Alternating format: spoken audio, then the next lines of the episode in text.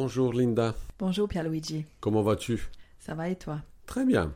Alors, je sais que tu rencontres souvent des adolescents dans ton cabinet pour euh, un suivi de psychothérapie et que tu as beaucoup d'expérience euh, dans ce domaine. Et c'est pour ça qu'aujourd'hui, on va traiter une thématique qui concerne les adolescents. Oui, je trouve qu'il est important de parler de la prise de risque chez les adolescents. C'est quelque chose qui est très spécifique. Donc aujourd'hui, on va essayer de comprendre pourquoi les adolescents prennent des risques, qu'est-ce qui motive cette prise de risque et pourquoi cette période de vie est souvent associée à cette présence.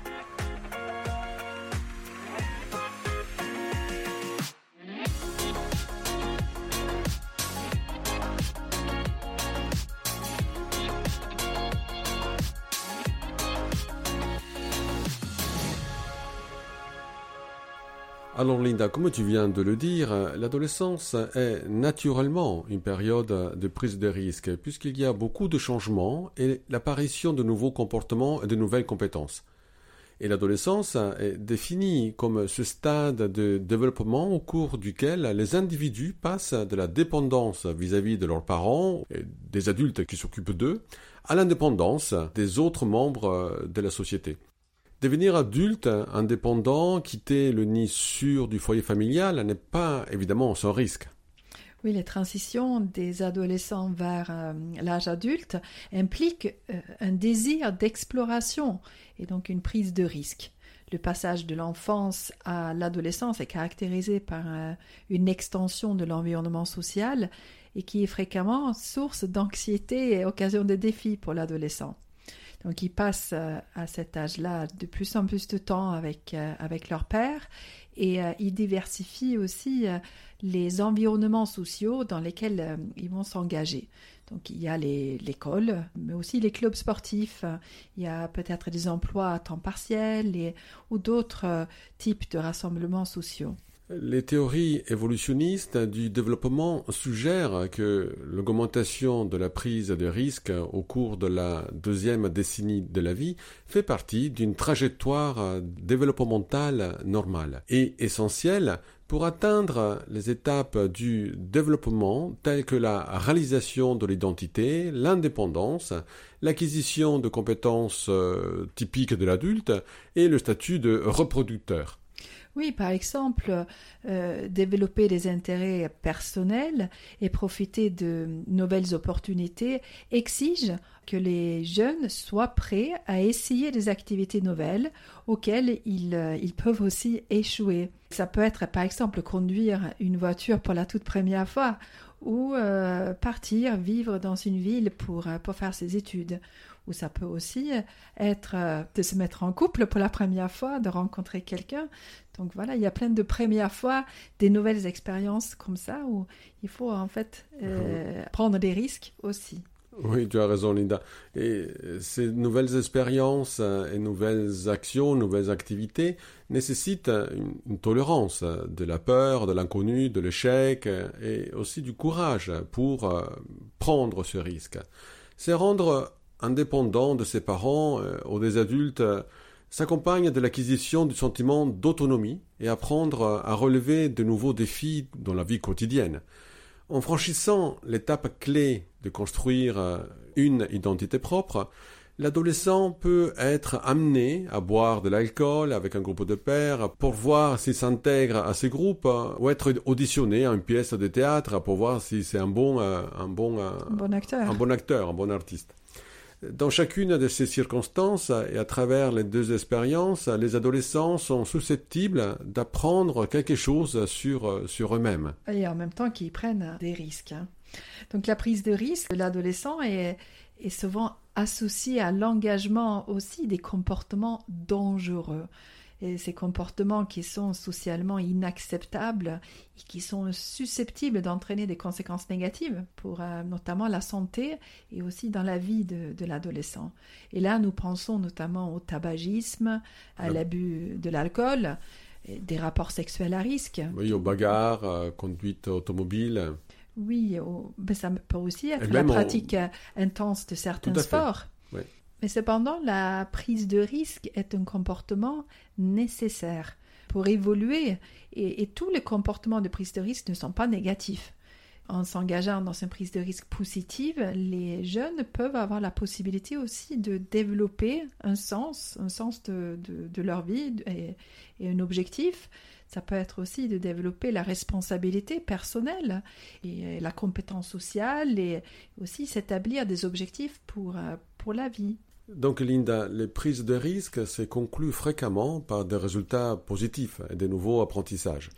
Euh, comme tu l'as dit, des comportements euh, comme initier une nouvelle amitié avec un père, s'inscrire dans un programme d'études ambitieux, s'engager dans un sport dangereux peuvent offrir un résultat euh, positif Et tout ça, à l'adolescent.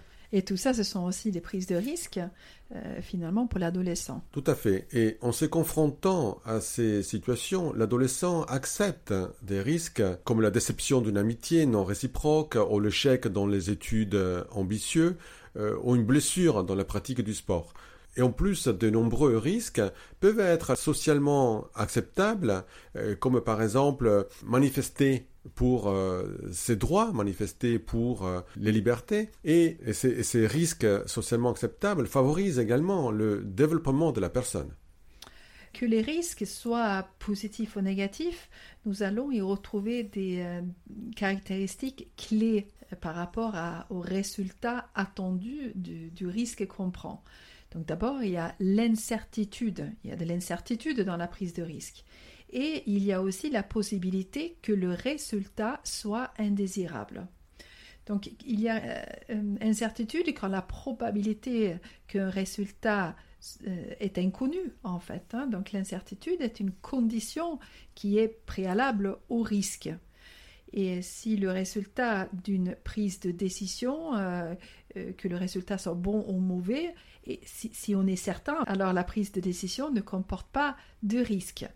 La mesure à laquelle un comportement présente un risque, faible ou élevé, dépend en fait de l'ampleur du préjudice potentiel.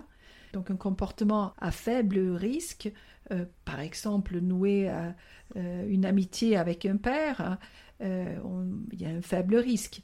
Ou de boire un verre avec des amis, euh, ça peut aussi être de jouer un, jeu en ligne, peut produire euh, un résultat préjudiciable faible. Alors qu'il y a des comportements à haut risque, ça peut être de boire un, litre de, vodka ou de manifester, par exemple, contre le pouvoir dans, dans, certains pays où ça peut être très dangereux.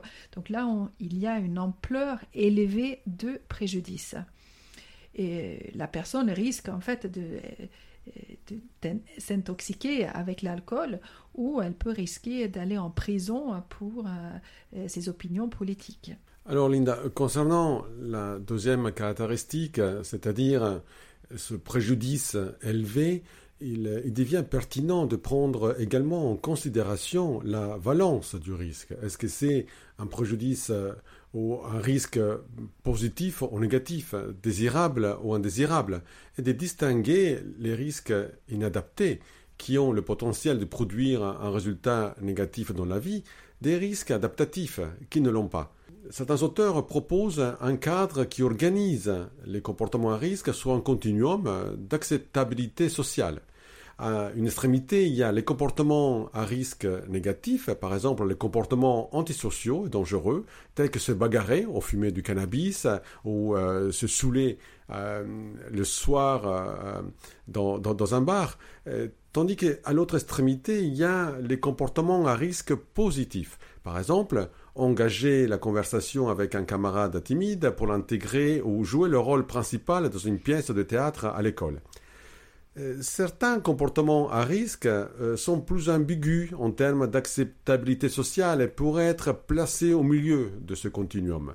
Par exemple, rater des cours pour accompagner une amie à une consultation médicale, ou griller un feu rouge pour euh, emmener un passager blessé aux urgences, ou mentir pour protéger un ami, constituent ces, ces comportements qui ont un risque qui peut être considéré comme euh, négatif et positif en même temps. Oui, c'est vrai que les, comportements qui relèvent un peu de, ce spectre-là euh, vont varier en fait certainement d'une culture à, l'autre et seront perçus comme plus ou moins négatifs euh, ou positif. Oui, c'est vrai que ce qui est considéré comme positif, par exemple manifester pour ses libertés en France, peut être considéré comme négatif dans d'autres pays. Au, Qatar ou en Iran. surtout parler de guerre sur la place du Kremlin voilà, ça risque d'être euh, compliqué. On peut supposer que dans la plupart des, sociétés, euh, il y a quand même des, on est d'accord sur les risques négatifs, notamment de fumer du cannabis ou se battre ou, conduire en excédant la, vitesse autorisée. Je pense que là, on peut être d'accord d'une culture à l'autre. Oui, il y a des risques pour tout le monde, même pour celui qui met en place le comportement. Euh, mais après, les risques positifs euh, incluent des, donc des comportements euh, tels qu'essayer un nouveau sport ou s'inscrire, comme tu disais tout à l'heure, à un cours ambitieux à, la fac ou défendre donc ses, convictions. Mais contrairement à la prise de risque socialement négative, dans la, dans la prise de risque positive, l'adolescent il dispose euh, la plupart du temps de soutien des adultes et euh, il a les, ressources sociétales qui vont lui permettre donc de, réaliser ces activités euh, qui, lui sont passionnantes et risquées. Oui, il, est évident qu'on va davantage aider un adolescent qui prend des risques dans un sport, par exemple plutôt qu'un adolescent qui euh, prend des risques euh, en fumant, euh, de l'alcool. On ne va pas lui procurer le cannabis ou l'alcool pour faciliter cette mise en place du comportement. Et maintenant, Linda, on peut se poser la question de quelle est la propension de prendre des risques à l'adolescence. Est-ce que tous les adolescents sont pareils? Il semble évident que les opportunités de prise de risque augmentent considérablement pendant l'adolescence, car les parents, les adultes sont susceptibles d'accorder aux adolescents une plus grande indépendance et liberté, donc euh, un espace pour l'adolescent où il peut y avoir de la prise de risque. Et conformément à cela, les études épidémiologiques et empiriques confirment une augmentation des taux de comportement à risque négatif au cours de l'adolescence. Par exemple, on constate réellement cette augmentation de la consommation de substances, euh, augmentation des rapports sexuels non protégés entre 13 et 17 ans. Oui, et dans une euh, récente étude, ils ont exploré en fait la prise de risque en fonction de l'âge chez les personnes entre 10 et 30 ans, et dans plusieurs pays. Donc il y a, eu par exemple euh, l'Italie, il y a eu la Jordanie ou les États-Unis et d'autres pays aussi. Hein. Et donc le risque a été évalué à l'aide de, questionnaires d'auto-évaluation de comportements antisociaux et à risque pour la santé. Alors, comportements antisociaux, euh, c'est par exemple le vol, et euh, comportement à risque pour la santé peut être effectivement la consommation excessive d'alcool. Et dans la plupart des pays, tu sais, on a observé une augmentation de la prise de risque entre les âges de, 10 et de 20 ans. Donc ces résultats-là suggèrent qu'il y a en fait une universalité de la prise de risque pendant l'adolescence, et puisque ce phénomène est vraiment retrouvé dans tous les pays, et peu importe les, aspects euh, sociaux, politiques ou, culturels ou même économiques hein, différents. D'accord. Et euh, je pense aussi que l'âge euh, auquel le comportement de la prise de risque atteint son maximum dépend aussi du risque en question. J'imagine que euh, les risques pour la santé, tels que la consommation excessive d'alcool, sont plus, plus élevés au début de l'âge adulte, alors que les risques antisociaux tels que, tels que le vandalisme sont plus élevés au milieu de l'adolescence. Il me semble que cette étude confirme cela. Oui, c'est bien ça, Pierre-Luigi. Et, ces, et, ces, résultats indiquent aussi que les opportunités de prise de risque varient. Par exemple, les risques pour la santé ben, sont plus accessibles et euh, socialement acceptables à l'âge adulte. Et euh, donc des comportements de vandalisme ben, sont plus acceptables à l'adolescence. Oui, c'est assez étonnant. Hein. Est-ce qu'il y a d'autres modèles explicatifs de la prise de risque? Donc il y a le modèle qui explique la prise de risque par un déséquilibre des systèmes de contrôle cognitif et euh, système euh, affectif. Donc en effet, le système de contrôle cognitif est indépendant du système affectif. Hein. et donc ces deux systèmes en fait diffèrent dans leur trajectoire de développement. Alors que d'abord on a le système de contrôle cognitif des adolescents se développe lentement, progressivement, alors que le système affectif il va mûrir beaucoup plus tôt et plus vite. Et donc il est euh, notamment, on pense, sous l'influence des hormones pubertaires. Et, donc les, et alors les régions cérébrales euh, sous-corticales impliquées euh, dans le traitement des récompenses, donc le système affectif, hein, atteignent leur maturité pendant l'adolescence autour de 15 ou 16 ans. Très bien. Et euh, le système socio-émotionnel, il me semble, est particulièrement sensible aux stimuli de récompense. Le déséquilibre temporaire engendré entre les différents rythmes de développement entraîne euh, une phase de vie qui, facilite en fait la prise, la prise de risques, en particulier dans des contextes émotionnellement euh, saillants. Ainsi, l'activité accrue des régions euh, cérébrales sensibles aux récompenses euh, submerge les capacités d'autorégulation, encore immatures, du cortex préfrontal. Le cortex préfrontal est responsable de certains comportements humains complexes et les connexions du cortex aux régions cérébrales sous-corticales continuent de mûrir jusqu'à l'âge adulte.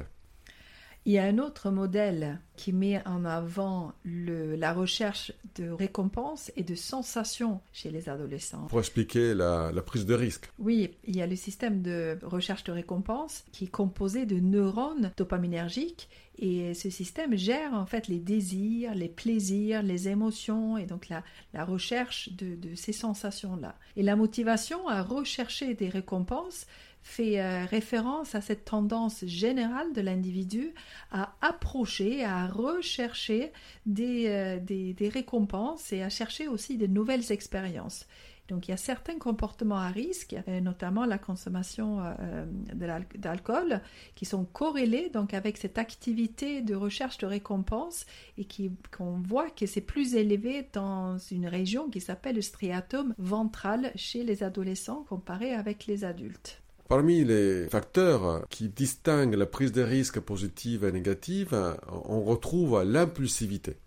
Alors, l'impulsivité est le fait d'agir sans tenir compte des conséquences pour obtenir une récompense immédiate. Et l'impulsivité a longtemps été liée euh, dans les études à la prise de risque, même si de nombreux comportements à risque sont en fait délibérés et dirigés vers un objectif. Oui, parce que certains euh, adolescents peuvent s'engager délibérément dans des risques hein, pour obtenir des, euh, récompenses sociales. Euh, ça peut être l'acceptation des, copains ou l'approbation des, copains. Et donc une telle prise de risque planifiée peut même nécessiter une certaine maîtrise de soi et donc pas être et pas d'être impulsif. Hein. Ça demande que l'adolescent arrive à à se maîtriser, maîtriser bien son comportement.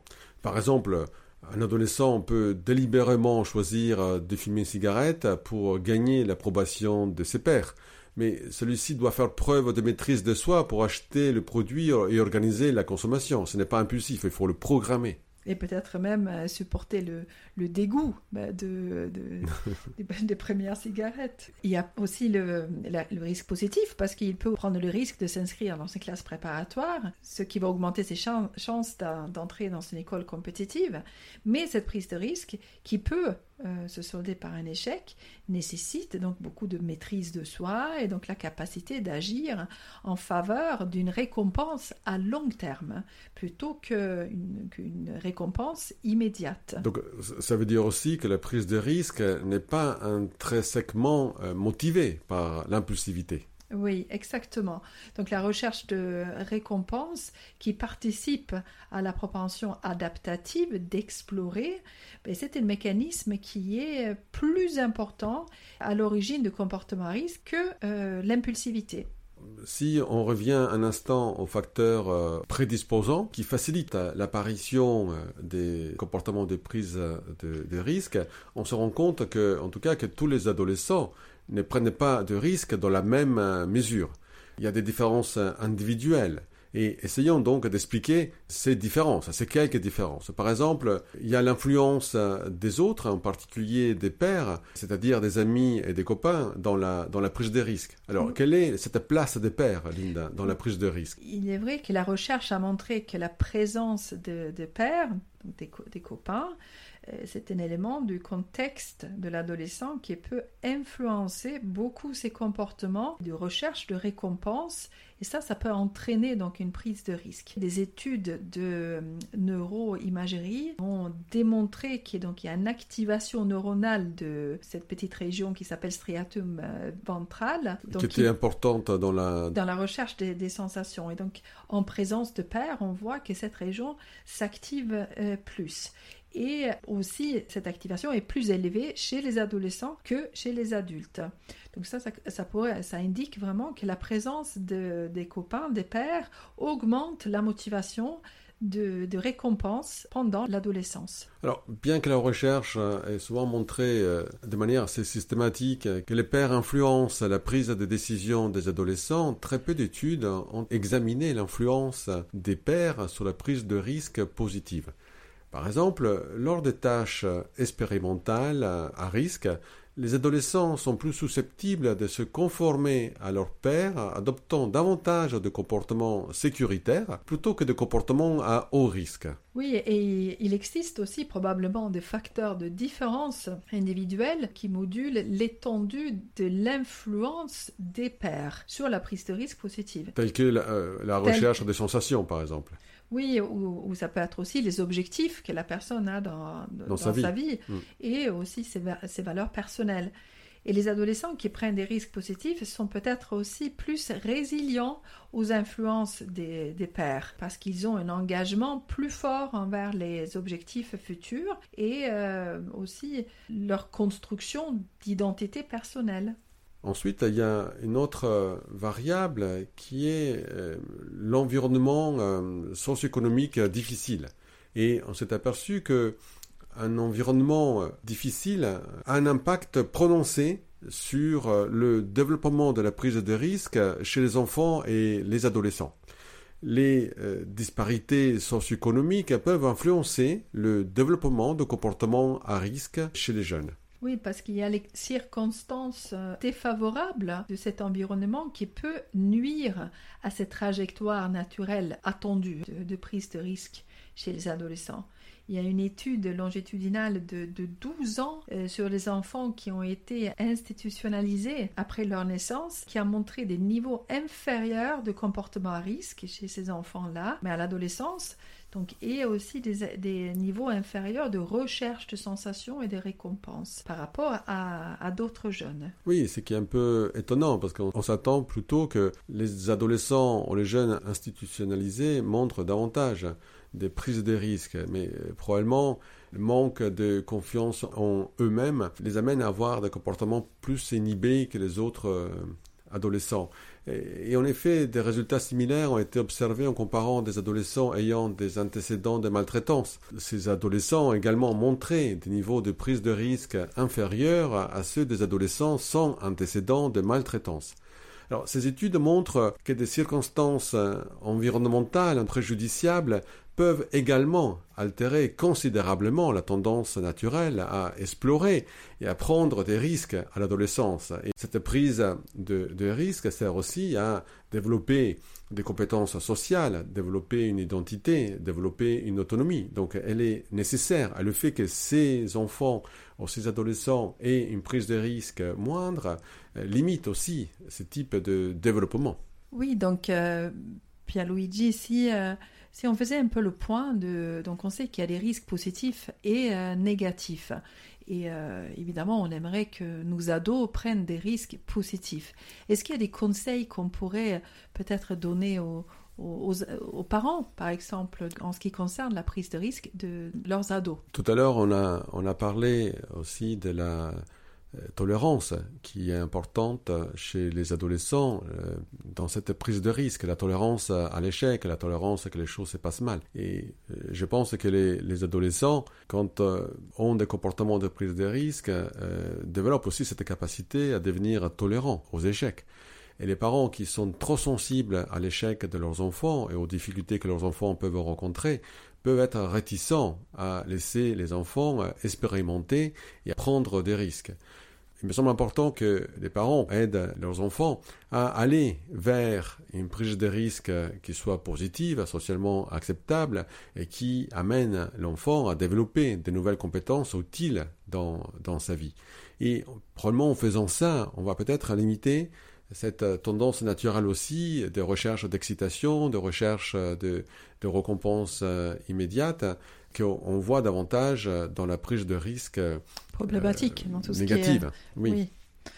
Donc, en tant que parent, de d'encourager, de, de peut-être euh, inciter en fait les, les ados à, à, se lancer dans des nouvelles activités, à oui, parce que faire des études ambi- ambitieuses ou, Oui. ou de rencontrer des, des, des nouveaux copains, de se faire des amis, ce type d'activité-là. Et que ces prises de risque, même positives, ne soient pas trop excessives, que l'attente des parents ne soit pas trop élevée, parce que cela va créer vraiment un décalage avec ce que l'enfant peut produire et ce sentiment d'échec, de ne jamais y arriver et amener finalement à une sorte d'inhibition, de renoncement de l'enfant à la prise de risque, et donc euh, une diminution de ses capacités d'apprendre de nouveaux comportements. Oui, donc en fait, ça rejoint beaucoup la, la- l'acceptation, la, tolérance à, à l'échec. Ben écoute, Pierre-Louis, c'est très, c'est très intéressant. Je te propose de, de clore ici. Est-ce que tu as quelque chose à rajouter? Je te remercie Linda encore pour ce podcast. Je pense qu'il va intéresser beaucoup de parents et beaucoup d'adolescents qui auront un bon argument pour demander à leurs parents de les laisser tranquilles. de laisser tranquille et de prendre des risques.